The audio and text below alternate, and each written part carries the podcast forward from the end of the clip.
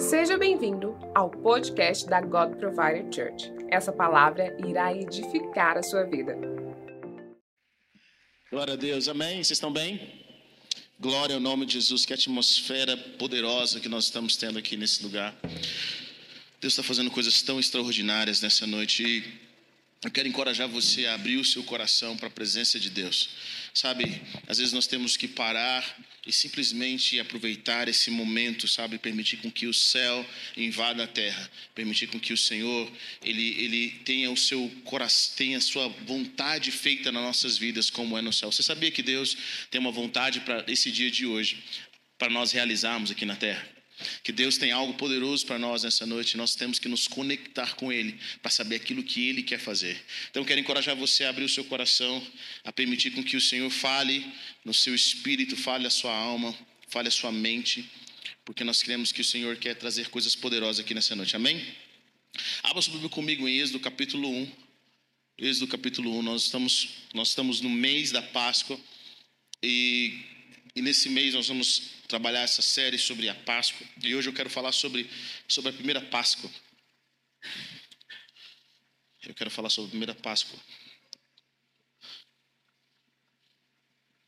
Glória ao nome de Jesus. Êxodo capítulo 1, versículo 6. A Páscoa é extremamente importante. Segura aí na sua Bíblia enquanto você acha.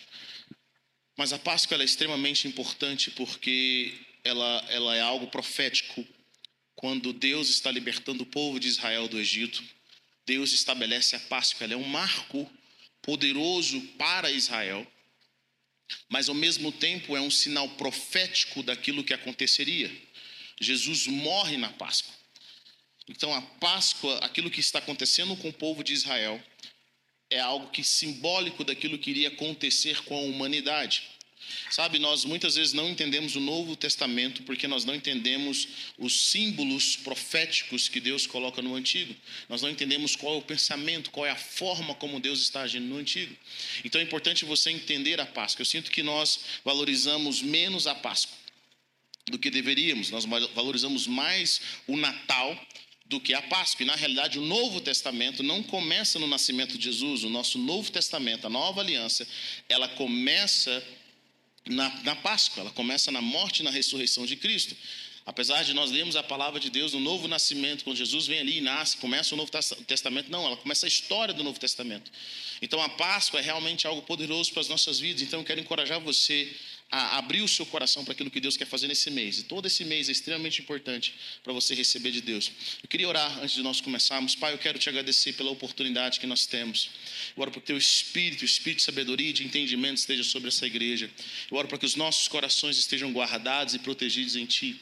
Eu oro para que as cadeias sejam quebradas, para que as mentiras sejam desfeitas e que o nome de Jesus seja glorificado nessa noite. Senhor, eu peço nessa noite, Senhor, que os teus anjos cerquem esse lugar. Deus, do lado de dentro, do lado de fora. Eu oro para que anjos com espada desembanhada estejam nesse lugar, trazendo cura, trazendo libertação, trazendo transformação. Eu oro, Pai Celestial, para que as palavras que o homem não pode trazer, o teu espírito gere em nós. Eu oro para que verdades espirituais do teu reino e entendimento esteja sobre nós, Pai. Nós pedimos e te agradecemos em nome de Jesus. Amém. Amém. Glória a Deus. Êxodo capítulo 6, capítulo 1, versículo 6 diz: Ora, morreram José, todos os seus irmãos e toda aquela geração. Os israelitas, porém, eram férteis, proliferavam, tornaram-se numerosos e fortaleceram-se muito, tanto que encheram o país. Então subiu ao trono do Egito um novo rei que nada sabia sobre José. Disse ele ao seu povo: Vejam, o povo israelita é agora numeroso demais e mais forte que nós. Temos que agir com astúcia para que não se tornem ainda mais numerosos e, no caso de guerra, aliem-se aos nossos inimigos, lutem contra nós e fujam do país. Estabeleceram, pois, eles chefes de trabalhos forçados para oprimir com tarefas pesadas.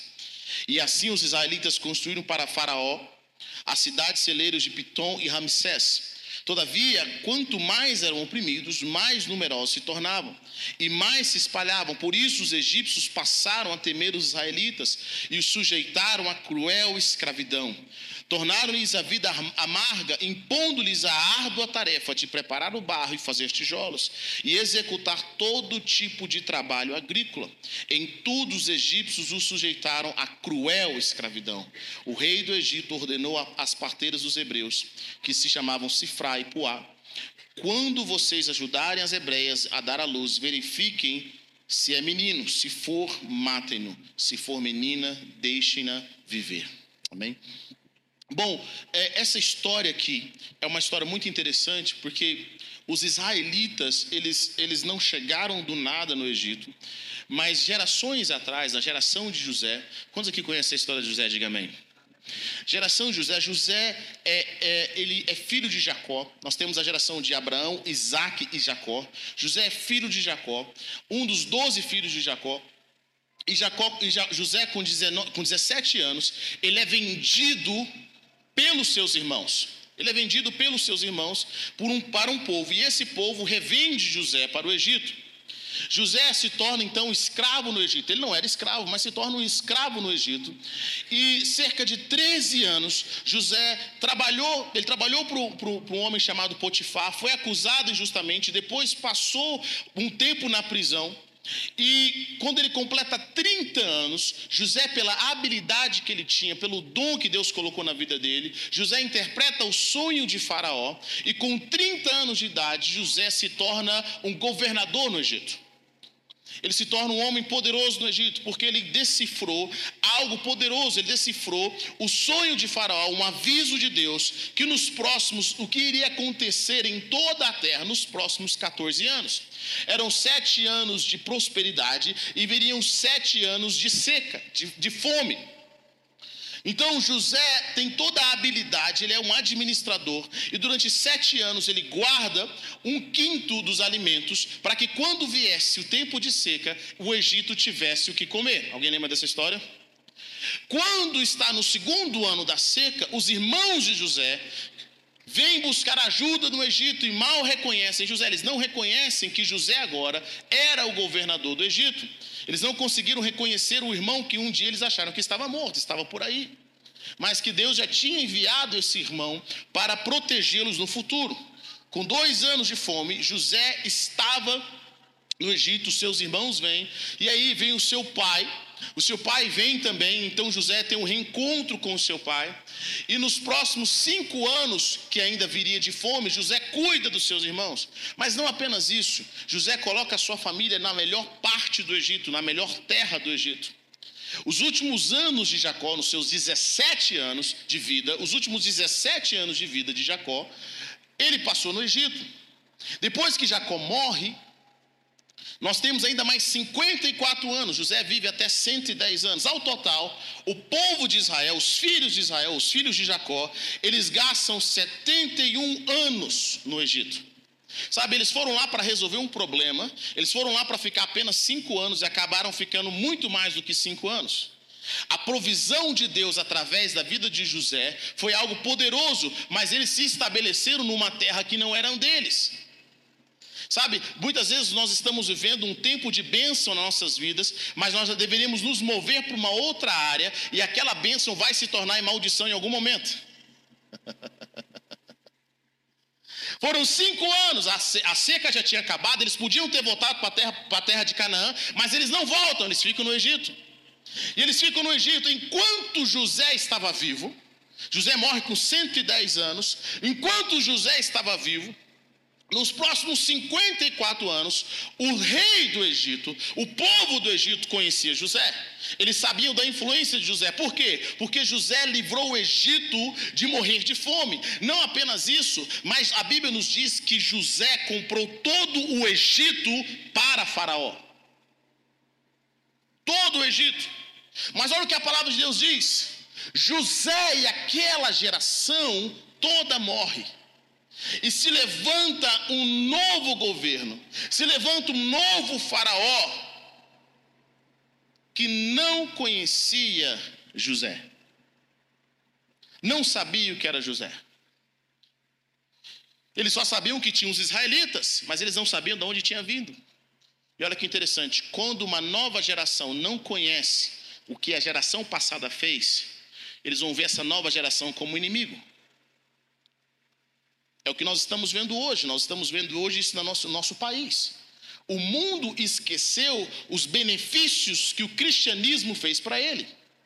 Nos últimos 30 anos, nas salas de aula, os professores só falam mal de Cristo só falam mal de, da Bíblia, só falam mal, eles esquecem que foram cientistas cristãos que descobriram muitas coisas, graças aos nossos princípios, ao nosso sistema de liberdade, ao nosso pensamento de amar o próximo como a, como a nós mesmos, a esses pensamentos que transformaram o mundo ocidental. Nos últimos 30 anos, os professores fazem questão de esquecer o que, que o Evangelho fez para o mundo.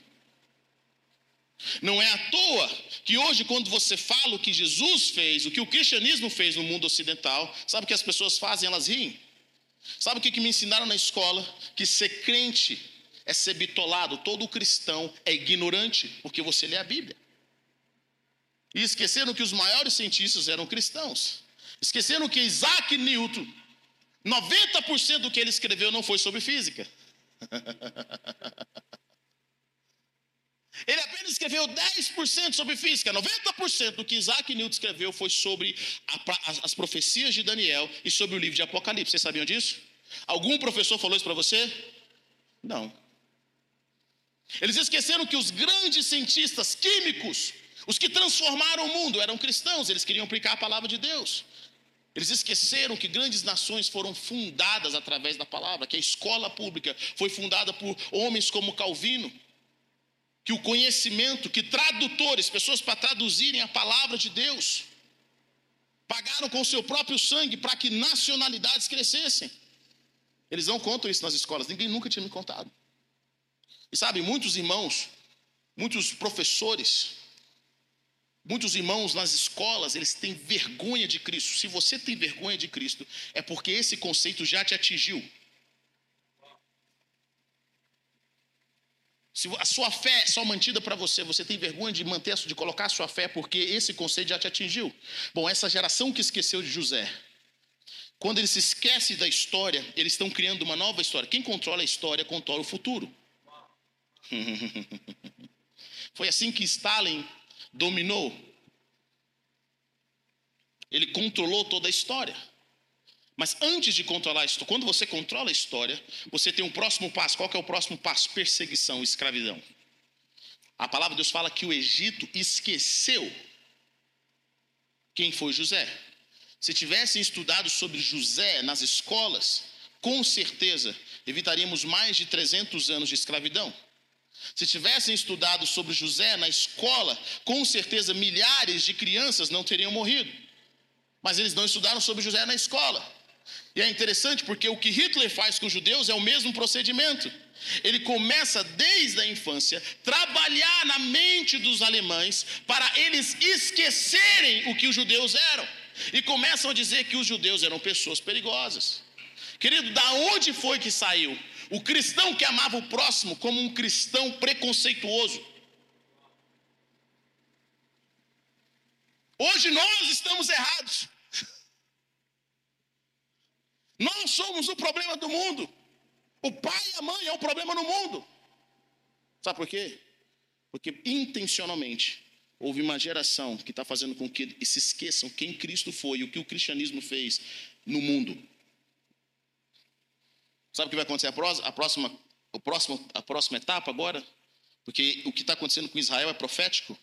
Se nós não tomarmos cuidado, perseguição, escravidão. A palavra de Deus fala: olha, eles se levantaram. Uma geração que não conhecia José. Subiu ao trono. E olha que interessante: os israelitas construíram a sua vida em um lugar onde eles não tinham voz política. Sabe, querido, às vezes nós estamos construindo a nossa vida em cima de algo que não é nosso. Eles não tinham voz política. Eles não tinham autoridade, eles estavam naquela terra, era uma boa terra, mas eles não tinham nenhuma voz naquele lugar. Eles não tinham pessoas em lugares de influência. Subiu ao trono um novo rei que não sabia nada sobre José. E disse ao seu povo: Vejam, o povo israelita é agora numeroso e mais, poderoso, mais forte que nós. Temos que agir com astúcia, para que não se tornem ainda mais numerosos. E no caso de guerra, aliem-se aos nossos inimigos, lutem contra nós e fujam do país. Agora que eles não conheciam José, o novo rei se levanta e eles têm planos para os israelitas. Qual é o plano? Deixar eles prosperarem, fazer com que eles tenham uma voz. Sabe qual é, qual é o plano? Escravizá-los. E a palavra nos diz algo poderoso. Estabeleceram sobre eles chefes de trabalhos forçados, para os oprimir com tarefas pesadas. Eu quero que você entenda algo poderoso aqui, porque essa história ela, ela é riquíssima. Primeiro, porque Faraó representa o diabo. O Egito representa o mundo. E os israelitas representam o povo de Deus. Faraó representa o diabo. O Egito representa o mundo e o seu sistema, e a palavra de Deus fala que nós não devemos amar o mundo, nem as coisas que estão no mundo, porque quem ama o mundo, o amor do Pai não está nele. Vocês estão comigo ou não? O diabo é o príncipe desse mundo. A palavra de Deus fala que o mundo jaz no maligno. Significa que o diabo controla o sistema do mundo. E os israelitas é o povo que representa Deus. É o que nós estamos vendo aqui. É um símbolo profético. E olha que interessante. Em algum momento, o modelo do mundo, o sistema do mundo sempre vai tentar escravizar o povo de Deus. Só que essa opressão não começou da noite para o dia. Não foi assim, hoje nós vamos matar todo mundo. Não, foram trabalhos forçados. Deixa eu falar para você, querido. O sistema do mundo sempre vai tentar te escravizar. Hum. O sistema do mundo foi feito para te escravizar. Eles estabeleceram chefes forçados para os oprimir com tarefas pesadas. Quantas pessoas elas estão livres no corpo, mas estão presas na mente? Estamos vivendo. Parado aqui, ó, fala assim, opa, faraó, vamos pensar bem. Se você não quiser a gente aqui, a gente está indo embora agora. Mas eles aceitaram um trabalho forçado. A opressão maligna é sempre gradual. Hoje foi tarefa pesada. E aí você vai observando que enquanto eles faziam, os israelitas fizeram. Colocaram chefes para trabalhos forçados, para oprimir e, e com tarefas pesadas. O inimigo tenta nos manter com tarefas pesadas. E assim os israelitas construíram para Faraó cidades celeiros. Todavia, quanto mais eram oprimidos, mais numerosos se tornavam e mais se espalhavam. Por isso, os egípcios passaram a temer os israelitas e os sujeitaram à cruel escravidão. Essa escravidão chega a tal ponto que Faraó tem a audácia de dar ordem para matar os meninos. Éber, em quanto tempo isso? Bom, Israel fica no Egito, o povo de Israel fica no Egito 430 anos. Mas nesses 430 anos, eles não foram escravos por 430 anos. Por quê? Porque Moisés, José viveu até 110 anos. Foi cerca de 54 anos. Quando você vai fazendo o cálculo, você percebe que eles viveram a, de, a, da morte de José, vamos dizer que a partir da morte de José até o nascimento de Moisés, foram 279 anos. 279 anos de, de uh, escravidão gradual. O ápice é quando eles decidem matar os bebês.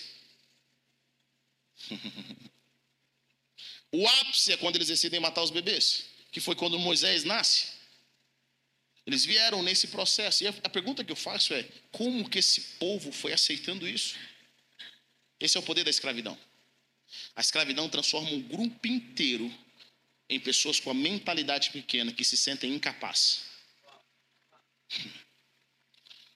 O maior alvo do opressor é entrar na mente do oprimido.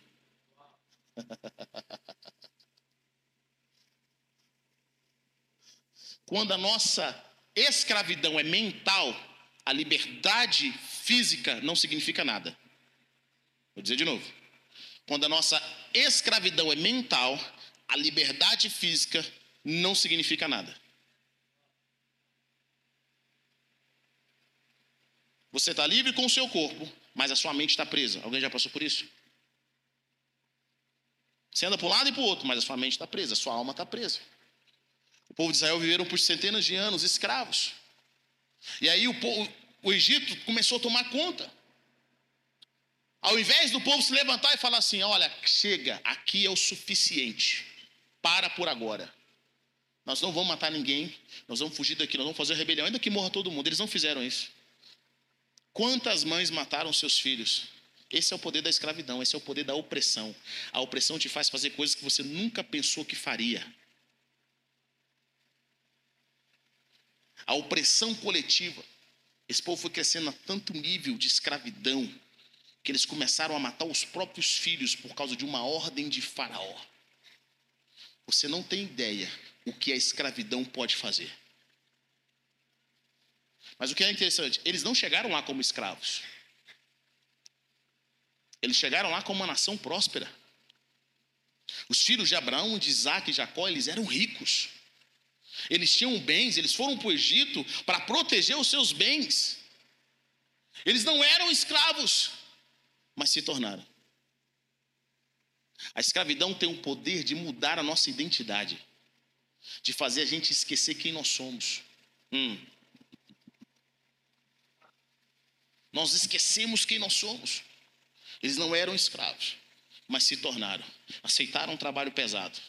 Aceitaram os chefes e gradualmente foram perdendo a identidade, foram perdendo o propósito de Deus, foram perdendo a, a, a, as suas origens. Eles esqueceram que eram filhos de Abraão, que eram filhos de Isaac, que eram filhos de Jacó, que eles um dia foram ricos. Mas agora é como que se luta contra a nação mais poderosa da terra?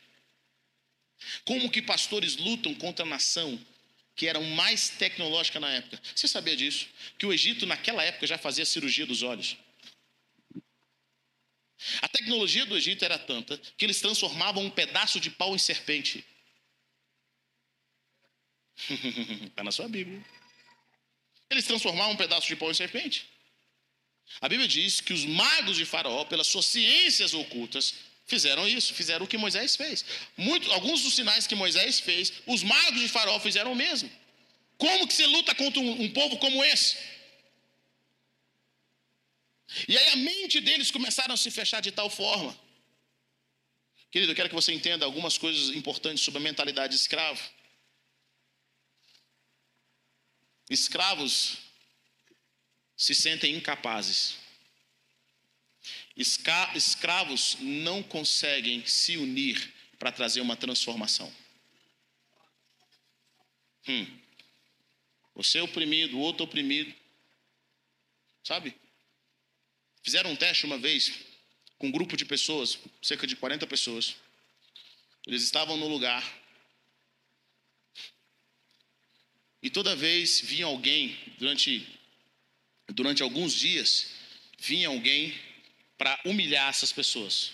Sabe quando você chega no lugar, tem sempre aquela pessoa que fala, que xinga, que humilha, que faz aquela coisa, já viu? Essa personalidade. Eles, eles contrataram um ator para eles humilharem as pessoas. Fala, você aí, você é o burro e tal. E fala, o cara, vou meter a mão na sua cara. E começa a oprimir. Aí todo mundo que estava ali, ao invés de se unir, todo mundo começou a ficar com medo. Isso durante dias, foi um teste social que eles fizeram. Diz que depois de sete dias, quando esse cara entrava na sala, as pessoas viam esse cara entrar na sala, muitas pessoas até tremiam. Gente, era um cara só, tinha 40 pessoas. O que, que esse povo deve fazer? Ah, o que, que eles deveriam fazer? Falei assim, mano, você pega num braço, eu pego no outro, nós vamos descer esse cara no pau. Mas por que, que eles não fizeram? Porque a escravidão te prende. Ela mantém você egoísta. O escravo é egoísta. O escravo não consegue ser generoso. o escravo não consegue prosperar. A opressão te faz se sentir incapaz, mesmo o povo de Israel sendo maior em número do que os egípcios, mesmo assim eles não conseguiram se unir. Eles lutavam um contra o outro. E aí Deus, para libertar o povo, tem que fazer o quê? Levantar um homem chamado Moisés. Mas olha que interessante. Moisés era israelita, mas não cresceu com os israelitas. Cresceu no palácio. Por que, que Deus não colocou Moisés junto com os escravos? Porque escravo não liberta escravo. É por isso que nós não podíamos nos libertar. Deus teve que mandar Jesus. Nós somos escravos do pecado. Um escravo não pode libertar o outro escravo. Moisés cresce no palácio. Passa 40 anos, vai ver os seus irmãos. Quando ele chega e vê um egípcio batendo em um dos israelitas, o que, que Moisés faz? Espera um pouco e mata o, o, o egípcio, porque estava no coração dele libertar o seu povo. No outro dia, Moisés vê os israelitas brigando entre si. Eles falam: irmãos, não briguem. O seu inimigo não é o próximo. O seu inimigo, não, o seu inimigo é o outro. O que, que os israelitas falam para ele? Você vai me matar também? Igual você matou o egípcio? Sabe o que, que eles deveriam ter feito, os, os escravos? Falou, cara, tem alguém do nosso lado, alguém que está comprando nossa briga. Vamos usar esse cara, vamos trabalhar com ele. Ele quer nos libertar. Não. Eles lutam contra o cara que quer libertar. Esse é o poder da escravidão. A escravidão tem o poder de fazer com que você lute contra quem quer te libertar. Deus levanta pessoas para te libertar financeiramente, você luta contra elas. Deus levanta pessoas para libertar a sua família, você luta contra elas. Deus levanta pessoas para te libertar espiritualmente, você luta contra elas. Você começa a lutar contra aqueles que Deus enviou para te libertar. Você começa a achar que aqueles que Deus enviou para te libertar são os seus inimigos. E você começa a lutar um contra o outro. Querido, nós temos um inimigo em comum. Eu vejo crentes, não, a minha teologia é melhor, porque a sua não presta. Querido, será que a igreja é inimiga da própria igreja? Uma congregação é inimiga da própria congregação? Nós não temos inimigo em comum, não? Será que nós não conseguimos nos unir para um propósito que Deus tem para nós como nação? Mas é um querendo aparecer mais do que o outro. Sabe, querido, Moisés não ficou nem tanto com medo de ter matado o egípcio, ele ficou com medo do dedo duro do próprio povo dele. Ele foge. Isso custa ele 40 anos. Os escravos não viram a libertação, não viram o libertador. A opressão transforma sua vida amarga, em vida, uma vida, em uma vida amarga. Como é que eu sei que eu estou oprimido, Heber? Você tem alegria? Você consegue ouvir os pássaros cantando? O mundo está colorido para você? Você consegue ver que você vai realizar os seus sonhos? Você levanta pela manhã com ânimo? Não, você está oprimido. Você está oprimido. O problema é que a gente vai acostumando. Você está oprimido. Nunca esqueço um, um, amigo meu, um pastor, ele falou assim, querido, quando eu passei pela libertação, de fato, eu já tinha me convertido, mas ainda não, não tinha sido liberto. Ele falou, pela primeira vez, em 20 anos, eu ouvi os pássaros cantando. Eu vi as coisas que eram de alguma forma preto e branco terem cor. E o meu coração se encheu de alegria e de esperança. Quando você é livre, você sonha. Você sabe que vai realizar. Quando você é livre, você tem esperança. Você perdeu a esperança, você está oprimido. Não tem alegria? Não tem perspectiva? Você está oprimido. É o sinal da opressão. Sua vida é amarga, querido, você vai aguentando. Sabe, tem gente que está nessa terra por causa dos filhos, por causa da esposa, porque tem conta para pagar. Até a conta é um motivo. Mas ele não tem alegria, não, não, não, não tem abundância. Jesus disse: Eu vim para dar, e vida em eu vim para dar vida e vida em abundância tem que ter do nosso interior fluindo rios de águas vivas. É o que Jesus diz. Ele falou: quem crê em mim, do seu interior vão fluir rios de águas vivas. É rios de águas vivas. Querido, você não pode acostumar com menos se Jesus pagou mais. Nós estamos lá desanimados. O tempo todo, a vida toda. É opressão, a vida está amarga. Quais são as áreas da sua vida que você ora, que você olha? E você não vê futuro. Porque o escravo não vê futuro. O escravo não pensa assim: olha, vou formar na faculdade, eu vou ter um emprego, eu vou ter uma família. O escravo nem a família dele. Ele passa por dificuldades o tempo todo. Pensamento dele, tudo é de um Senhor. Olha que interessante. A vida foi amarga, com tarefas árduas. Sabe, eles estavam fazendo aquilo que eles não nasceram para fazer. Eles não se uniram, não tinham forças, lutaram contra alguém que deveria ajudá-los, porque a opressão deles era mental. A palavra de Deus fala, Provérbios diz que assim como o homem pensa em seu coração, assim ele é. Quem domina sua mente domina você. Quem domina a forma que você pensa domina você. Como que você se vê? Você se vê como Deus te vê? Ou você se vê como o mundo te vê, como as pessoas te veem? O objetivo de Faraó era controlar a mente das pessoas.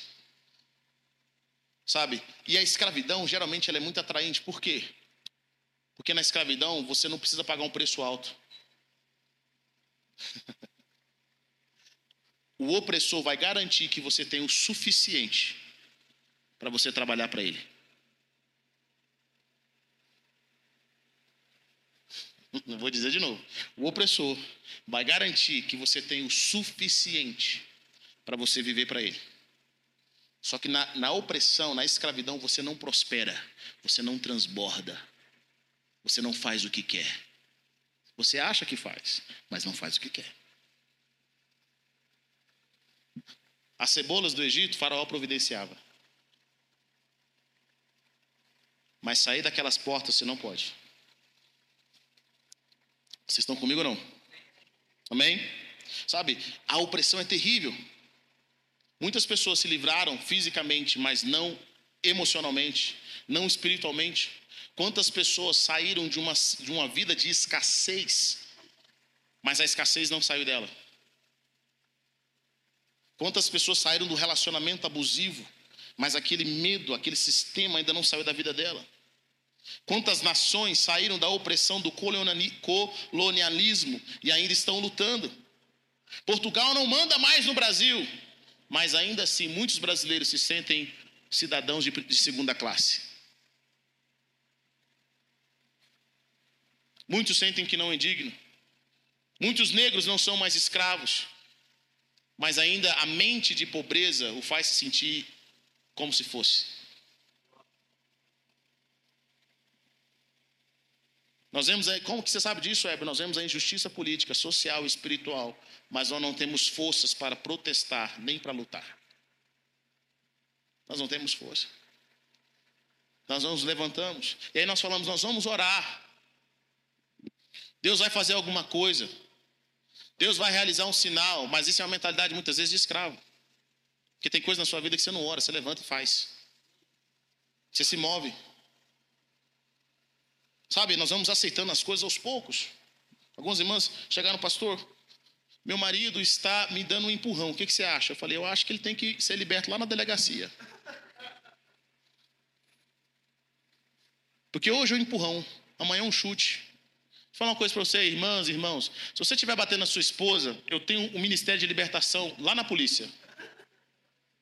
Tem uma oração forte que eles fazem lá, que é uma oração que cura, que liberta. Você sai de lá recebendo a cura, recebendo a unção, unção de ousadia. Você sai transformado. Não tem oração, meu irmão. Não tem oração. A mentalidade de escravo nos faz nos sentir culpados por não realizar o desejo do opressor. Às vezes nós saímos da opressão, mas a opressão não sai de nós. A liberdade custa. A liberdade é um preço que nós temos que pagar. Na verdade, a liberdade custa mais do que a escravidão.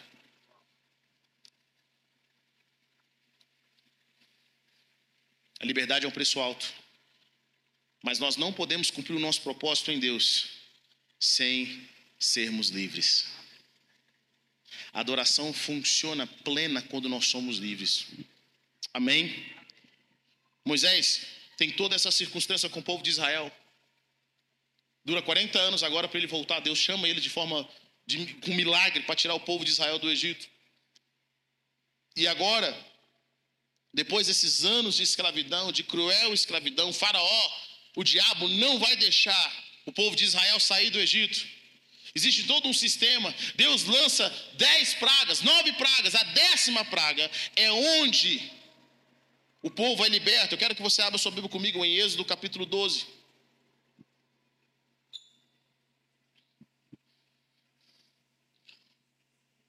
Êxodo 12.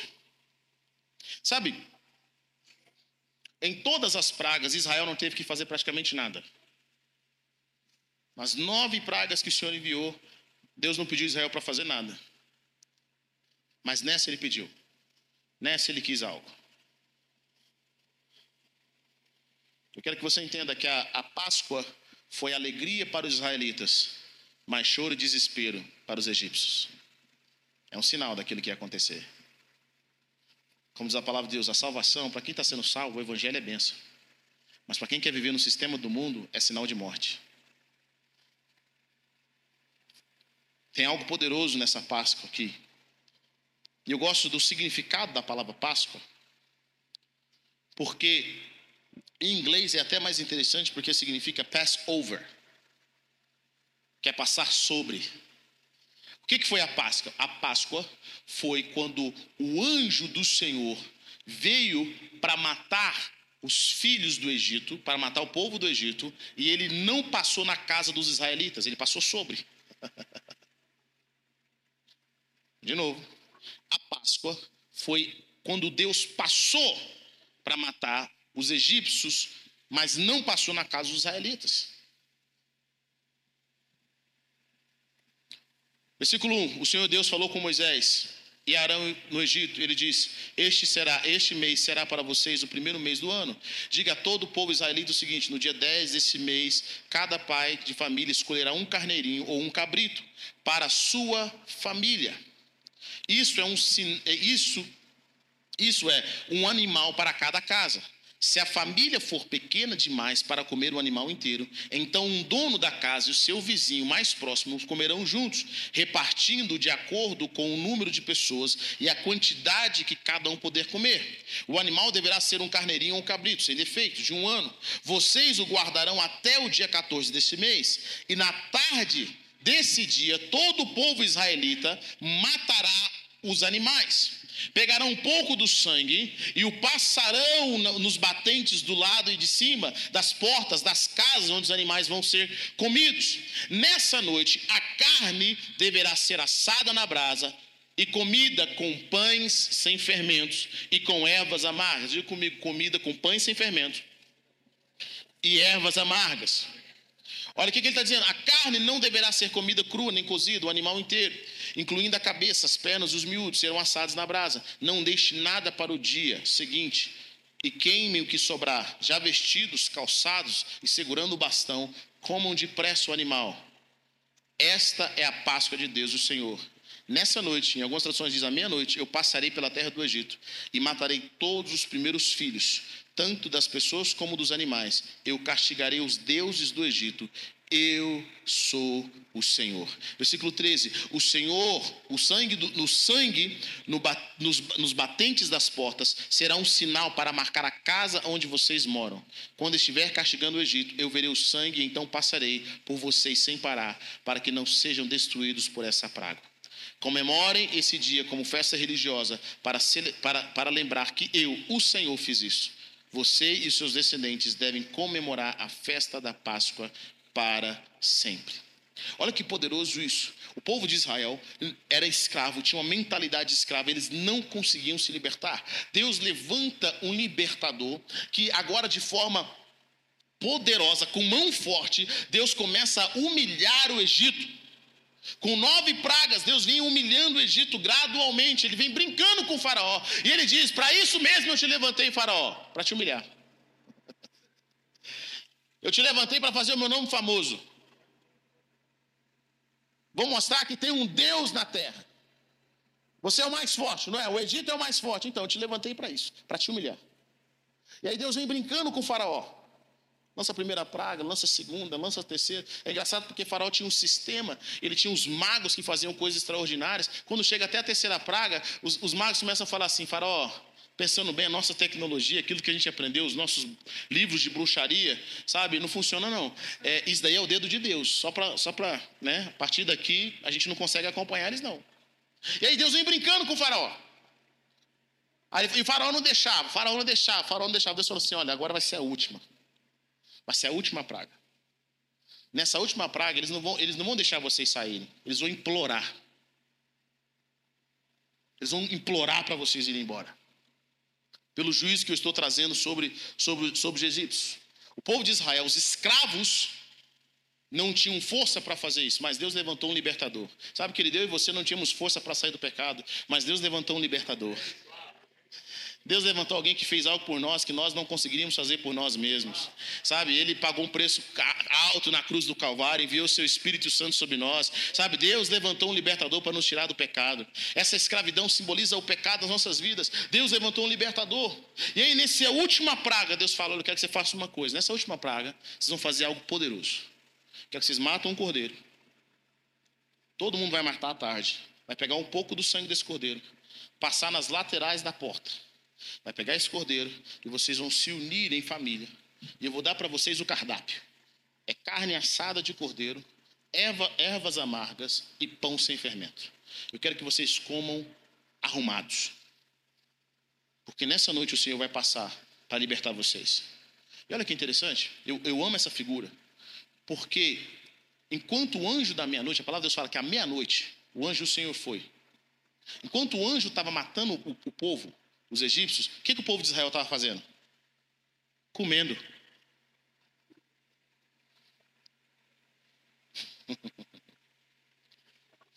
o anjo da morte passando lá fora, matando animal, matando gente, matando rico, matando pobre. O que, que o povo de Israel estava fazendo dentro da casa deles? Comendo um com os outros. Eles não estavam orando, eles não estavam jejuando, eles não estavam, Deus, pelo amor de Deus, gente, fecha a porta bem fechado, né? Vai, vai que entra aí no.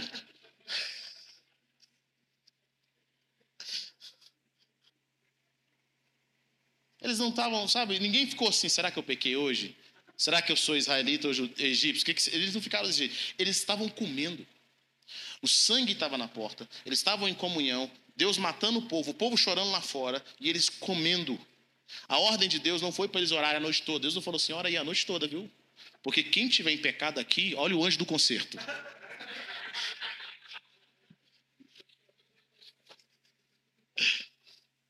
Eu acho que se eu estivesse naquela época, eu ia pelo menos dar um grito aqui. Mano, fulano estava em pecado e morreu. Só para ver a galera. Só passando um prank, sabe? Mas olha que interessante. Eles estavam comendo. E a Bíblia diz que eles tinham que comer a noite toda. Tem uma figura poderosa aí. Tem uma figura poderosa. Porque o sangue do cordeiro estava na porta. Mas não era só o sangue do cordeiro na porta, era a comunhão que eles estavam tendo dentro de casa. A salvação não estava no misticismo da, da, do sangue do cordeiro na porta. a salvação estava na comunhão, deles comerem uns com os outros, em família. Se, não, se a família era pequena, eles tinham que ter outra família amiga para comer junto com eles aquela carne, comer aquelas ervas e comer, sabe, querido, aqueles pães sem fermentos. Sabe, tem gente que acha que eles vão viver uma salvação de Deus simplesmente vindo aos cultos e não tendo comunhão com ninguém. Vivendo um cristianismo afastado do relacionamento. Mas eu quero dizer para você: o cordeiro não foi feito para comer sozinho. A vida de Cristo não foi feita para nós termos sozinha no nosso lugar, quietinho no nosso quarto, sou eu e a minha esposa, mas ninguém, ninguém vai tocar no meu mundinho. A vida de Cristo foi feita para nós compartilharmos. Sabe que ele tem ervas amargas? Tem, todo relacionamento tem.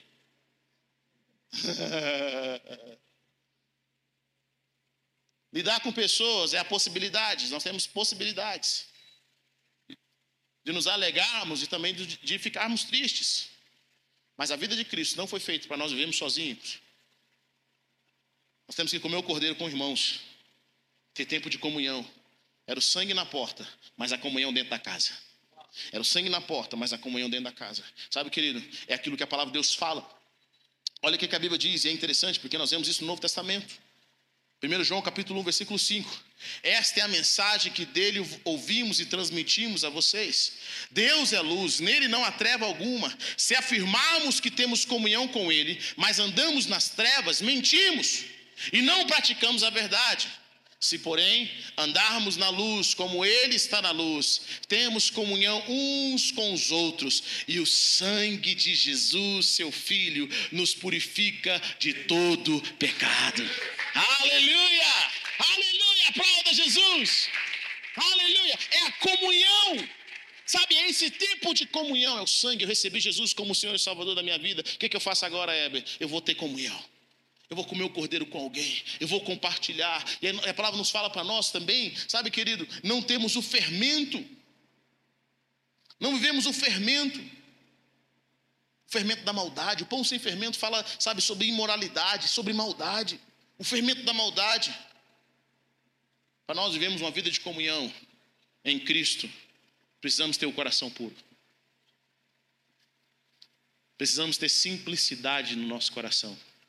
Tem irmãos que é cheio de picuinha, misericórdia. Achei no não me toque, que eu penso assim, que eu acho desse jeito. Meu irmão, sem simplicidade ninguém tem relacionamento. É difícil nós estarmos com pessoas que todo tempo estão tá complicando as coisas. Diga a pessoa que está perto de você, em nome de Jesus, para de complicar. Vamos ser simples. Sabe? Deixa eu falar uma coisa para você que é difícil.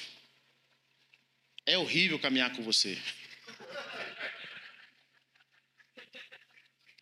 Uma palavra profética, levanta a mão e dá glória, não é? É horrível caminhar com você. Toda vez você tem que ficar pisando em ovos. Eu não sei se eu falo isso, eu não sei se. É horrível. Você não sabe se vai gostar, se não vai gostar. Se vai elogiar, se vai, se vai criticar. Para nós vermos em comunhão e sermos salvos, que ele tem que ter simplicidade. Tem que lançar fora o fermento da maldade, da imoralidade.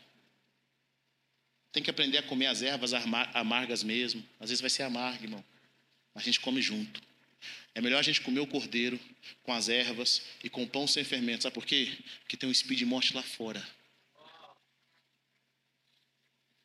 Imagine essa galera a noite toda comendo junto. Imagina, e era festa de família, tinha muita família junto. Alguém gosta de família, festa de família no fim de ano aqui?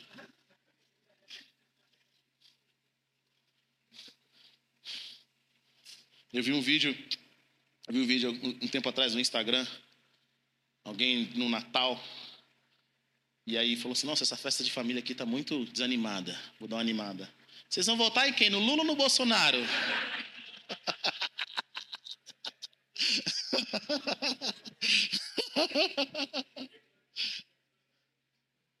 sabe, sabe, querido, eles estavam lá. Tá difícil em casa? Tava, talvez estava quente. Eu não sei, aquela noite talvez estava quente. Eu não sei, talvez aquele carneiro não foi cozinhado muito bem. Eu não sei o que tinha acontecido, talvez tinha muita gente em casa. As ervas eram amargas, o pão sem fermento não é tão gostoso. Mas sabe de uma coisa, querido? Tem um espírito de morte lá fora. Se você não está gostando aqui dentro, sai lá para você ver.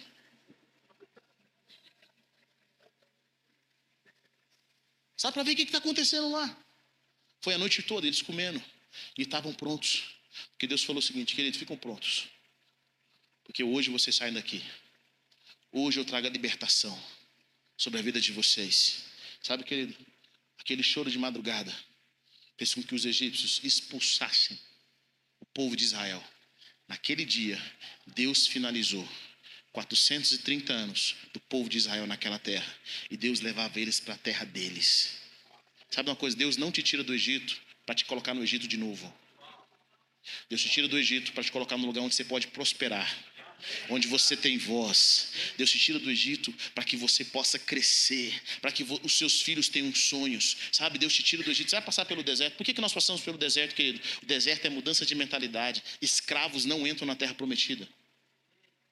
Você quer viver o que Deus tem para você? Precisa mudar aqui, ó. Romanos 12. Não se conformem com esse mundo, mas transformai-vos pela renovação do seu entendimento, para que vocês possam experimentar qual seja boa, perfeita e agradável vontade de Deus. Deixa eu falar para você, querido. Às vezes você sai de um relacionamento abusivo, de um relacionamento horrível, mas você ainda carrega aquele sentimento e aquela mentalidade. Você está no deserto, aí você tem Deus, cadê o homem de Deus? Cadê a mulher de Deus? Deus fala assim: Eu vou te dar depois que você mudar a sua mentalidade. Porque escravo não pode vir na terra prometida. Quantas vezes Deus dá um homem de Deus, uma mulher de Deus para nós, mas a nossa mentalidade de escravo está estragando tudo que Deus nos dá. Quantas vezes Deus nos dá oportunidade com pessoas de Deus, num lugar onde nós podemos prosperar, mas as nossas más experiências, aquilo que nos escravizou no passado, ainda nos mantém. Escravos não entram na terra prometida. Por incrível que pareça, foi mais fácil para Deus tirar o povo de Israel do Egito do que colocar eles na terra prometida. Mas nesse dia aqui, na Páscoa do Senhor, olha que incrível. Sabe, eu quero que você entenda algo. O povo de Israel era escravo. Eles eram escravos. Depois de anos de escravidão, de amargura, com certeza esse povo não era um povo fácil. Nós vamos ver isso mais na frente em Êxodo. Moisés fazendo milagre, Deus libertando o povo e o povo dando canseira para Moisés. Foram anos que Moisés aguentou esse povo. Imagine, esse povo não merecia, pelas atitudes deles, serem libertos. Naquele dia, nenhum desse povo foi liberto porque eles eram santos demais, porque eles não passavam a perna, não. Porque não tinha ninguém que fazia coisa errada, não. Eles não foram libertos por causa disso. Eles foram libertos simplesmente porque o sangue do cordeiro estava na porta. Eles estavam em comunhão dentro de casa. O sangue do cordeiro estava purificando a vida deles enquanto eles tinham comunhão. Eles foram libertos, eles foram salvos. Sabe? Deus quer transformar as nossas vidas, os nossos corações. Quando Jesus entra na nossa vida, nós não merecemos ser salvos. Nós não merecemos ser libertos. Quando Deus estendeu a, sua, a mão dele para você, você merecia? Alguém que merecia? Eu não merecia. Ele estendeu a mão dele sobre nós, ele nos salvou. O sangue de Jesus nos purifica. E a comunhão vai transformando os nossos corações. Mas isso daqui não é tudo. Eles ainda têm um processo. E é isso que a, a, a, a Páscoa simboliza. A Páscoa simboliza quando Deus vai vir sobre as nossas vidas, vai salvar os remidos, aqueles que têm o sangue do Cordeiro na porta. Não que eles são melhores do que os outros, mas eles vivem em comunhão com o Senhor. E é algo poderoso aqui, sabe por quê? Porque Jesus vence a morte. Você entenda isso? Por que, que isso aqui é algo profético e simbólico? Porque na Páscoa, Jesus vence o que ninguém nunca tinha vencido até então: a morte. Do mesmo jeito que o espírito da morte não conseguiu passar sobre o povo de Israel, a morte não vai conseguir passar sobre os filhos de Deus. Por isso que o cemitério, a tumba, não é o último estado de um crente. Não é o último lugar que um crente vai ficar. Sabe por quê? Porque assim como Jesus venceu a morte, nós também venceremos a morte.